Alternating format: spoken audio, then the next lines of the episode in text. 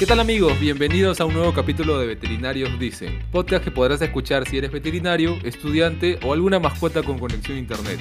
Yo soy Guille y estamos aquí de nuevo con los chicos veterinarios de este tu podcast veterinario favorito. Como ya explicamos en el capítulo anterior, es bien sencillo. Durante toda esta temporada estaremos compartiendo nuestras experiencias como estudiantes de veterinaria. Y si tú eres algún interesado que en esta carrera o tienes alguna duda de cómo es, este podcast te podría servir mucho como una buena guía de los cursos que consideramos más importantes a nuestro criterio. Pero antes de comenzar con el tema de hoy, presentaré a los conductores de este podcast. A ella le gustan los gatos, también los gecos. Ahora tiene una serpiente y quizá mañana tenga un dinosaurio. Como ustedes, Cintia, la gatera Bet. ¿Cómo estás, Cintia? Hola, ¿qué tal chicos? Nuevamente en esta sección de anatomía veterinaria. Mi nombre es Cintia, como ya lo saben. Me pueden encontrar como la gatera Bet.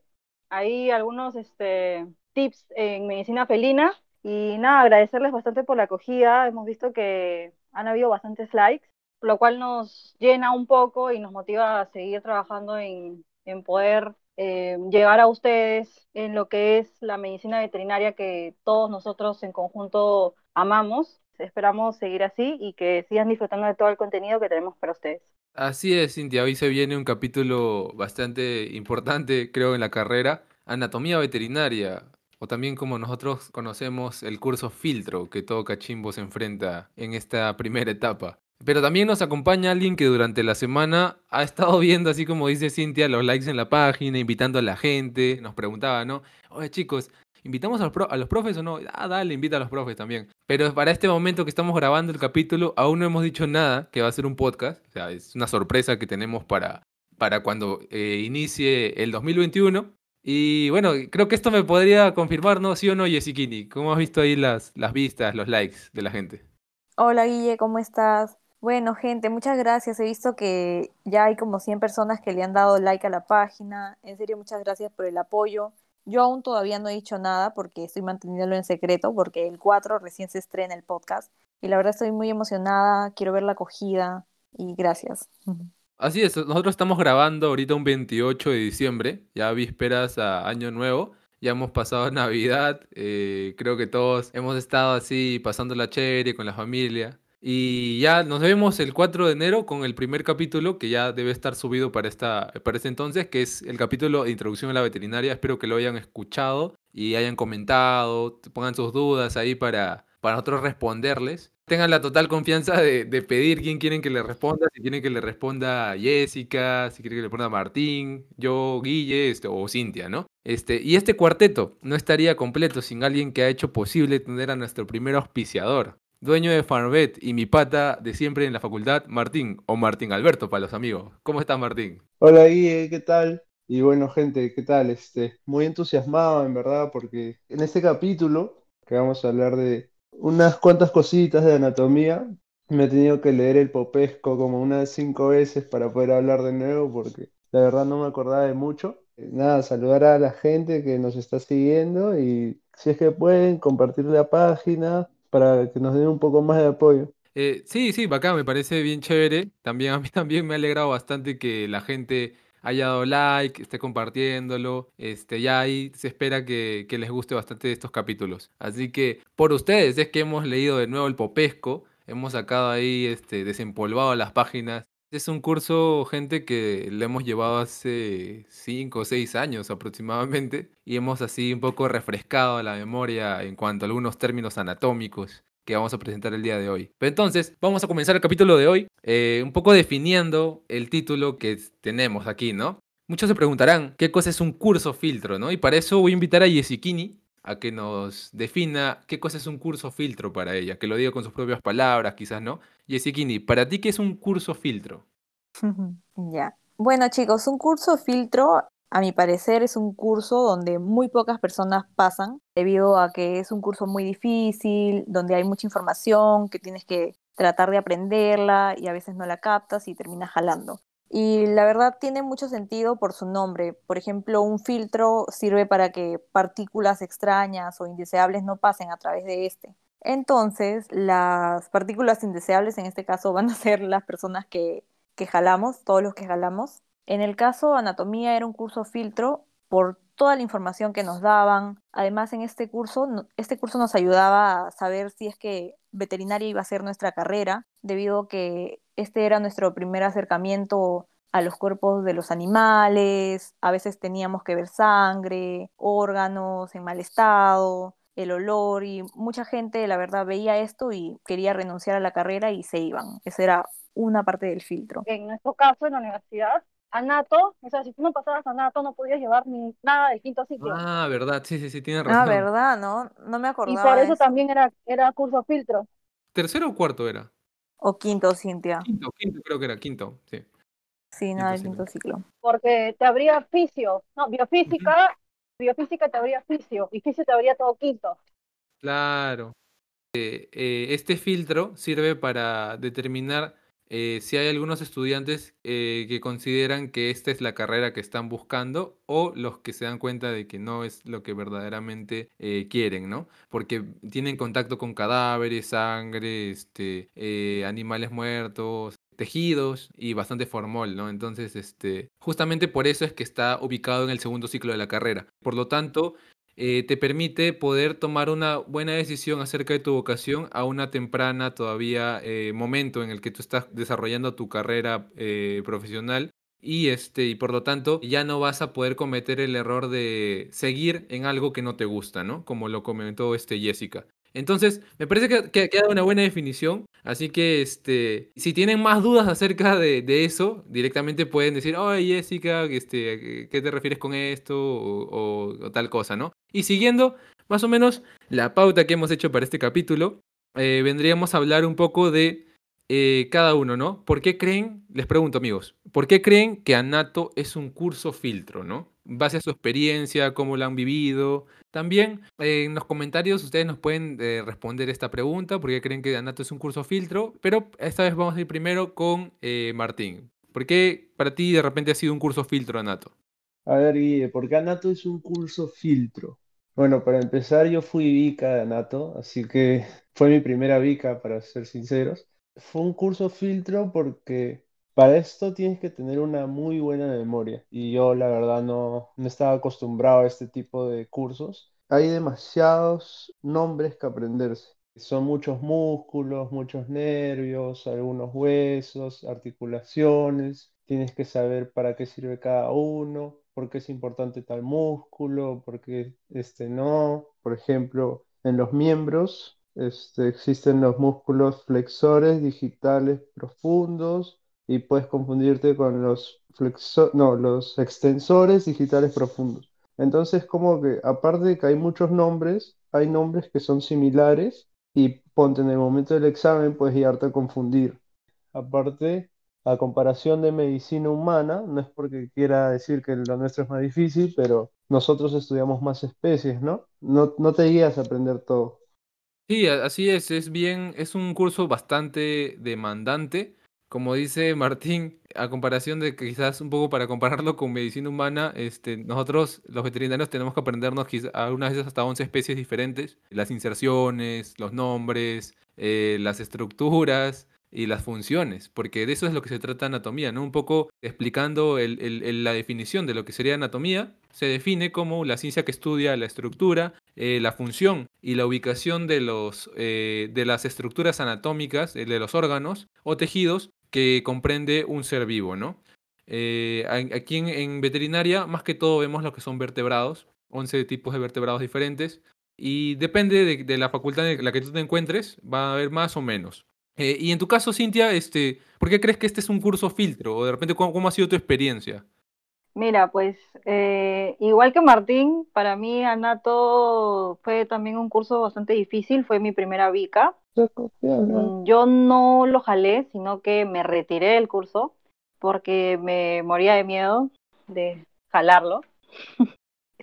En realidad, muchos de mis compañeros en el curso se empezaron a retirar de a pocos, eh, de acuerdo a, a que recibían sus notas de los exámenes teóricos y prácticos. Y creo que ahí es donde pataleamos todos, ¿no? En lo que es el examen práctico, porque es para lo que la gente se reúne, se junta en el salón de anatomía y se ponen a estudiar o se ponen a ver los videos que grabaron de las clases prácticas, porque sí, o sea, la clase de anatomía no es solamente teoría, sino también se complementa con práctica tenemos a disposición ahí lo que son huesos, algunos este, organismos que están conservados en formol, de los cuales nosotros estudiamos y podemos aprender, no solo perros, sino también tenemos caballo, vaca, creo que por ahí teníamos hasta un cuerpo que nos habían donado de un puma, si no me equivoco, disecado. también caméleos sudamericanos. Sí, también teníamos caméleos sudamericanos. Entonces sí, era un poco complicado porque ciertas piezas anatómicas tenían un nombre en el perro y en, el, en la vaca, por ejemplo, cambiaban totalmente. Y a mí personalmente se me hizo bastante difícil aprenderme lo que eran los eh, plexos, eh, sobre todo el plexo braquial, que teníamos un montón de, nervios y tú tenías que, aprender a cómo reconocerlos, porque los cuerpos al estar conservados en formol no, no tienen la misma estructura, el mismo color, algunas piezas incluso estaban un poco dañadas, por ahí también nos regañaban los, los profesores de que teníamos que tener mucho cuidado al momento de que estamos practicando con, con los cuerpos, porque a veces se rompían algunas piezas, yo, yo sé que ustedes se acuerdan, chicos, les debe haber pasado, se perdían, se extraviaban algunos huesos, algunas piecitas. sí. Así, este, sospechosamente, ¿no? Cuando tocaban los exámenes, ¿no? Sospechosamente. Pero no, no vamos a acusar a nadie. ¿Quién habrá sido, no? ok. Eh, sí, tal como lo menciona Cintia, uno puede tener bastante el ímpetu, la motivación de revisar el libro, en su casa estudiar. Este libro bastante querido por algunos, quizás odiado por otros, pero que al fin y al cabo es un libro necesario para la formación de todo veterinario, que es el libro Popesco, ¿ves, no? El Popesco nos ha acompañado todo ese segundo ciclo. Algunos, de repente, ciclos posteriores ya sido Vica, este, y ha ido así en tu mochila, ¿no?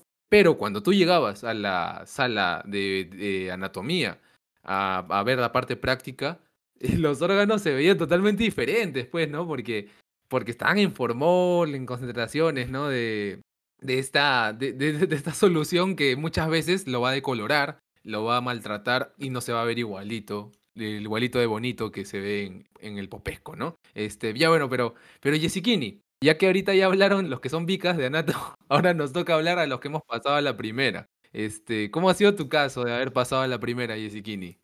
Mm, bueno, la verdad, no sé ni cómo llegué a pasar a la primera vez. Creo que ha sido también suerte. Pero sí me hubiera gustado, este, no sé, haber jalado, porque creo que de esa forma aprendes mucho mejor. Porque ahora actualmente no me acuerdo nada de nada. Incluso mis amigos que han sido vicas al menos se acuerdan más nombres, como que han podido captar más, en cambio yo no, no sabría qué decir, ni los nombres de, de los nervios o músculos que aprendí alguna vez. Pero sí, en este caso mi, fue mi curso filtro porque también había demasiado que memorizar y yo la verdad tengo pésima memoria, sobre todo si es que no hay nada con qué relacionar los nombres. Algunos nombres eran relevantes, otros no, eran demasiados, la verdad. Y también me acuerdo que era un poco estresante este curso porque eran demasiadas horas a la semana, eran creo nueve horas a la semana divididos en, en, días, en tres días y habían veces que incluso dejabas de lado otros cursos por anato. Tengo amigos que eh, han pasado anato pero han jalado otros cursos, todo por culpa de anatomía. Como por ejemplo, un saludo ahí para el curso de zoología, ¿no? Que también lo llevábamos a la par y algunos de repente descuidaban zoología, ¿no? Eh, sí, como dices, este es un curso bastante demandante, eh, un curso que a muchos los ha llevado a, tener que sacrificar muchas cosas de su tiempo porque tomaba muchas horas, eh, estudiar y asistir a las clases. en mi caso también yo le he pasado la primera, pero igual me siento igual que Jessica, que me hubiera gustado y quizás llevarla en un, llevarlo en una extensión un poco más grande, ¿no? Quizás en dos ciclos, eh, como para poder aprender bien. Y fuertes declaraciones las que hace Jessica, ¿no? O sea, que, este, que ahorita no se acuerda mucho, pero lo que yo considero, y yo la respaldo, porque yo también tampoco me acuerdo de algunas cosas, de algunas especies, yo la respaldo porque considero de que un veterinario debe saber las estructuras anatómicas de la especie que se quiere especializar, ¿no? Y ahorita Jessicini está especializándose más en, en el rubro eh, porcino, ¿no? Eh, Jessica. Sí. Eh, sí, y, bueno, debe saber estructuras anatómicas con porcinos y esas cosas, entonces no, no hay que crucificar a nadie porque se haya olvidado algunos, algunos este, estructuras anatómicas que no pertenecen a su especialidad, ¿no? A todos nos puede pasar, a profesores, a, a gente mayor, a gente menor. Y bueno, yo lo pasé también este, a, a la primera, lo pasé llevándolo en la noche, el horario nocturno de anatomía. Y hay algunas cosas que hemos, ahora en la semana debemos este, reconocer que hemos estado repasando ahí con el Popesco. Ahora que lo menciona este, Jessica, hay muchos nombres que ya en, dentro de un ratito vamos a hacer una dinámica de nombres bien raros que nos hemos encontrado en anatomía por primera vez. Y doy paso pues a esa, a esa dinámica, ¿no? Chicos, vamos a hacer una dinámica que es del top 5 de nombres anatómicos raros. Hemos preparado acá durante la semana, hemos revisado el popesco y hemos seleccionado los 5 nombres más raros o curiosos que hemos podido encontrar, ¿no? Entonces, como número 5, eh, tenemos aquí un, una estructura anatómica que nos va a explicar Cintia, nos va a decir cuál es. Bueno, detrás de esta estructura anatómica, que quizá para muchos es un poco insignificante, y que de repente para mí en el momento que me lo dejaron de tarea también lo fue, pero quién diría que al final este sería una estructura anatómica importante en el gato, a lo cual me dedico actualmente, que es el saco cutáneo marginal. Esta fue una pregunta que nos la hizo nuestro profesor eh, Valencia, que en paz, en paz descanse. Paz descanse. Y Mm, en paz descanse. el cual nos ponía muchos retos, o sea, las preguntas que nos hacía, pues las tareas eran como para que tú te quedes pensando, ¿no? ¿Por qué? Y analizar la importancia de, de las estructuras anatómicas que él consideraba muy importantes. En este caso, el saco cutáneo marginal eh, sirve para amplificar los sonidos eh, en el gato, es por eso que ayuda bastante a lo que es su audición. Y bueno, Sí, es una estructura este, que muchos la subestiman, pero como tú dices, tiene mucha aplicación en la medicina veterinaria de menores, en el gato. Y bueno, ahí, tienen un ejemplo, chicos, de que no hay que subestimar una estructura que quizás parezca insignificante, ¿no? Al final, de repente debe haber algún curso, alguna especialidad en el que se tenga una aplicación importante. Por algo es que está descrita en los libros, por algo es que está, que lo han mencionado en diferentes investigaciones. Eh, y por eso les invito a ustedes de que investiguen cada vez que tengan algo que vean que tiene muy poca información, muy poca relevancia, quizás haya mucho detrás de eso. Y pasamos al top 4, al número 4, que sería eh, una estructura que nos va a describir Yesikini, que le ha tocado ahí investigar un poquito a ella. ¿Cuál es Yesikini, la estructura 4?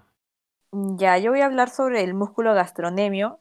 Primera vez que lo escuché por su nombre gastro, pensé que tenía que ver algo con el estómago, pero luego el profesor nos dijo que eran, este, que era la pantorrilla, el músculo conocido como los mellizos también, o gemelos. Y para que vean, pues lo raro que es anatomía, que alguno de sus nombres parece que está relacionado a algo, pero no es. Y por lo tanto también es bien difícil de memorizar algunos. Sí, así es. En este caso, el músculo gastronemio. También pensé que era, que era algo relacionado al sistema gástrico, ¿no? Pero tiene una etimología un poco rara porque algunos dicen que tiene la forma de vientre, pero también está relacionado a que antiguamente los griegos comían este, justamente esa parte del animal porque era la más pulposa, la más carnosa cuando los cazaban y viene de gastro, que es de tragar o devorar, nem, que viene de pierna, porque está ubicado en la pierna, y mio, que tiene que ver algo así como tener el privilegio de, de comer eso, ese festín, ¿no? Esa cosa. Y bueno, pasamos a la número 3, que la va a decir este Martín, y tiene ahí una, una anécdota un poquito ahí personal, así con este, con este nombre, ¿no? ¿Cómo que personal? ¿Cómo que personal? No, pero eh, lo, lo que pasa es que esta, esta palabra, o sea, nos reímos bastante porque hay un chiste interno que tenemos con esta palabra. Todavía no lo hemos mencionado, pero ya ustedes se pueden imaginar. Si quieren escuchar este chiste interno, tienen que meterle like al, al post, a la publicación, al video, a todo, a, este capítulo, ¿no? Ya, dale, dale Martín, no, no te quito más tiempo. Menciona este, el top 3. Ya bueno, como número 3 tenemos al sin... No, no, perdón, al sin sacro. Sí, este, bueno, en verdad este, este hueso no es muy, este, no es muy interesante, la verdad, pero como dijo Guíes, tenemos un chiste con ella. Es un toque particular porque solo lo presentan las aves y algunos tipos de reptiles, nada más. Y la etimología no la conozco muy bien, este, Guíe, ¿nos la puedes explicar un poquito, por favor?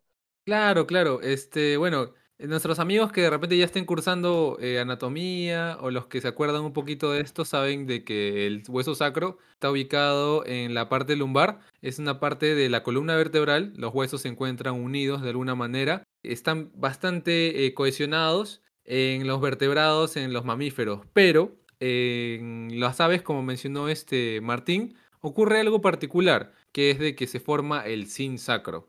El sin viene de, eh, eh, etimológicamente, viene del griego que está junto o está fundido, y el sacro viene obviamente del hueso sacro, que a su vez, etimológicamente, significa sacrificio, porque se dice que antiguamente los griegos utilizaban esta parte pélvica, esta parte del hueso sacro, para sacrificarlo a sus dioses, ¿no? Entonces, ya hemos llegado a los últimos dos números del top, que es el top 2, que es el, me, me toca decirlo a mí, los dos últimos, el pectinio es un músculo bastante raro que me tocó escuchar cuando yo llevé este, anatomía. Este músculo está ubicado em, en la parte eh, de la inserción femoral. Es un músculo que hace referencia al peine. O sea, eh, pectinio en griego significa mucho eh, referente al peine o del peine, algo así. Entonces, tiene mucho esta forma como que de estas cerdas que tiene el peine, quizás por su fascia, todavía se encuentra un poco en ambigüedad. Pero yo lo coloco en este número del top porque me hace recordar mucho que a nuestro recordado profesor Valencia, que en paz descanse, nos comentaba de que este músculo está bastante desarrollado en los, en los futbolistas, eh, por el tipo de entrenamiento que hacen y cabe mencionar también que solo lo tienen el perro y el humano. En nuestro caso, Martín y yo practicamos este, un deporte que es este, el Muay Thai, un arte marcial, en donde hacemos un entrenamiento, una especie de ejercicio que es bastante clásico ahí, que es los burpees. Entonces, ahí en honor a los burpees, se trabaja mucho este músculo que es el pectíneo, así que mando saludo ahí a la gente de Orión Muay Thai. Aprovecho para eso. Y eh, el número uno, ya pasando al final de nuestro top, es el bómero nasal, o también conocido como el órgano de Jacobson. Eh, este órgano es muy característico en todas las especies eh, de vertebrados y también algunas, este, no, sí, todas las especies de vertebrados, o sea, que incluyen mamíferos, aves y reptiles, eh, a excepción del hombre, que lo tiene como que muy, ya es muy vestigial. Eh, este órgano eh, tiene un nombre bien raro, bómero nasal, y bómer viene de la etimología de arado, que es esta herramienta que se utiliza bastante en el campo, que tiene una forma de L volteada, y que justamente presenta la misma forma en esta región nasal para poder captar lo que son las feromonas. Esa es su principal función. En los animales lo tienen bien desarrollado y es por eso que muchas de las actividades, muchos de sus comportamientos se basan eh, gracias a este, a este órgano. En el ser humano es un poco ambiguo, como ya mencioné, pero se habla de que hay cierta este, captación de manera indirecta, de manera así que uno no se da cuenta. Y bueno, ese sería nuestro top 5. Espero que les haya gustado eso. Ahora pasamos a la parte en que vamos a dar algunos consejos para pasar a Nato de manera invicto, ¿no? Entonces, ¿quién quiere comenzar así dando un, consejo para nuestros oyentes de cómo pasar a Nato invicto, quizás? ¿Quién comienza? Yo, yo. Dale, Cintia. bueno, mi consejo para pasar a Nato invicto, sin mucho problema, es que grabes las clases prácticas siempre, o sea, anda preparado, anda con tu, ya sea tu iPad, tu tablet, tu celular, con la memoria vacía para que puedas grabar absolutamente todo, no tengas miedo de meterte dentro del grupito que siempre quiere estar ahí primero viendo la explicación del profesor. Métanse, este, que igual todos están para aprender, todos, todos quieren aprender, traten de repasar de exámenes anteriores, ciertos modelos, eh, eso también ayuda un montón. Y, y, échenle ganas, siempre estudien, revisen el popesco, infaltable el popesco, básico para todos los que recién estamos iniciando en la carrera. Y, y pues nada, solo eso. Suerte, chicos.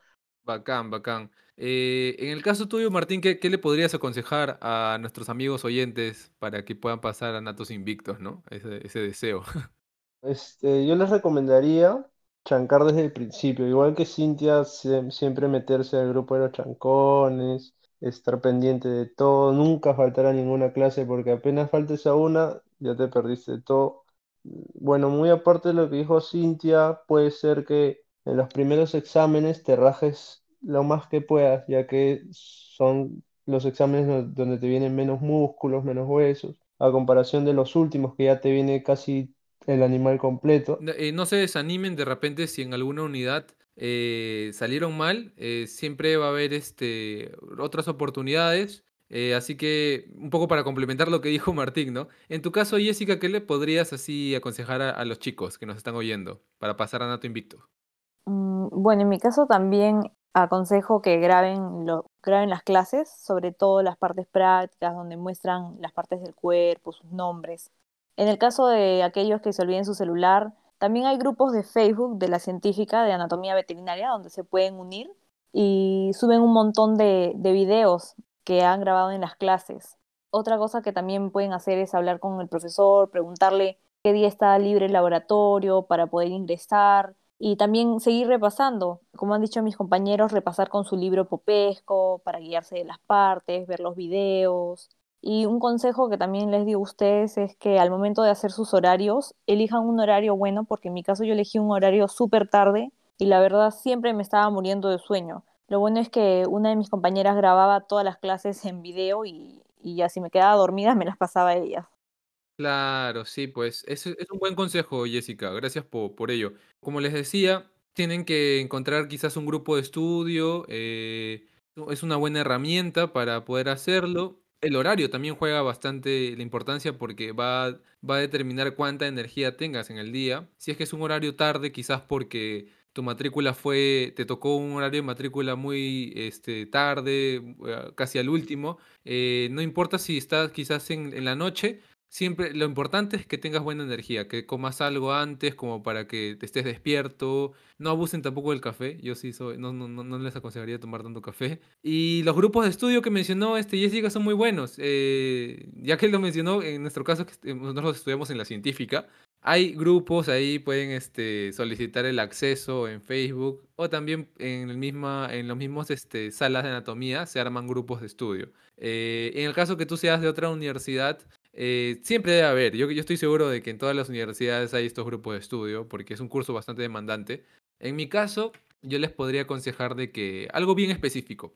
Si a ti te gusta dibujar bastante, te aconsejaría de que hagas uso de esta habilidad que tienes para poder dibujar los músculos, la anatomía, los huesos, las inserciones y poner tú mismo hacer como que tu croquis de estas indicaciones, ¿no? De este músculo es tal para tal cosa. Entonces dibujándolo ya vas a tú poder captar, eh, memorizar mejor porque lo has hecho tú. Es como si tú estuvieras eh, este, graficando el libro popesco, ¿no? Obviamente te vas a acordar de todo y así no te vas a tener tampoco tantos problemas con la parte práctica, que es un poco ambigua de cómo se ven las cosas, ¿no? Como hablamos anteriormente. Entonces, chicos, les agradezco por estar aquí en, en- en este segundo capítulo. Nosotros somos el elenco de Veterinarios Dicen. Eh, con esto concluimos el capítulo de hoy y nos pueden seguir en todas nuestras redes. Estamos como Veterinarios Dicen en Facebook, YouTube e Instagram. Y pueden escuchar los capítulos en Spotify, Apple Podcasts, Evox, Google Podcasts. Y no se olviden de dejar sus comentarios y contarnos si les fue difícil en Anato. Si tienen algún consejo o método de estudio que puedan compartir quizás con otros escuchas de nuestro podcast o si tienen directamente alguna duda acerca de, esta, de este demandante pero importante curso que todo veterinario debe aprender. Los estaremos respondiendo durante la semana eh, con mucho gusto, como aquel amigo desinteresado que siempre te pasa los apuntes cuando faltaste una clase de anato. Así que esto ha sido Veterinarios Dicen, tengan un bonito día, no se olviden de tomar bastante apuntes en sus clases y nos vemos la próxima semana. Bye. Voy a hacer la cuenta regresiva. 5, 4, 3, 2, Dos, 1. uno, Dale, Martín. uno. Y como número 3 hemos elegido un hueso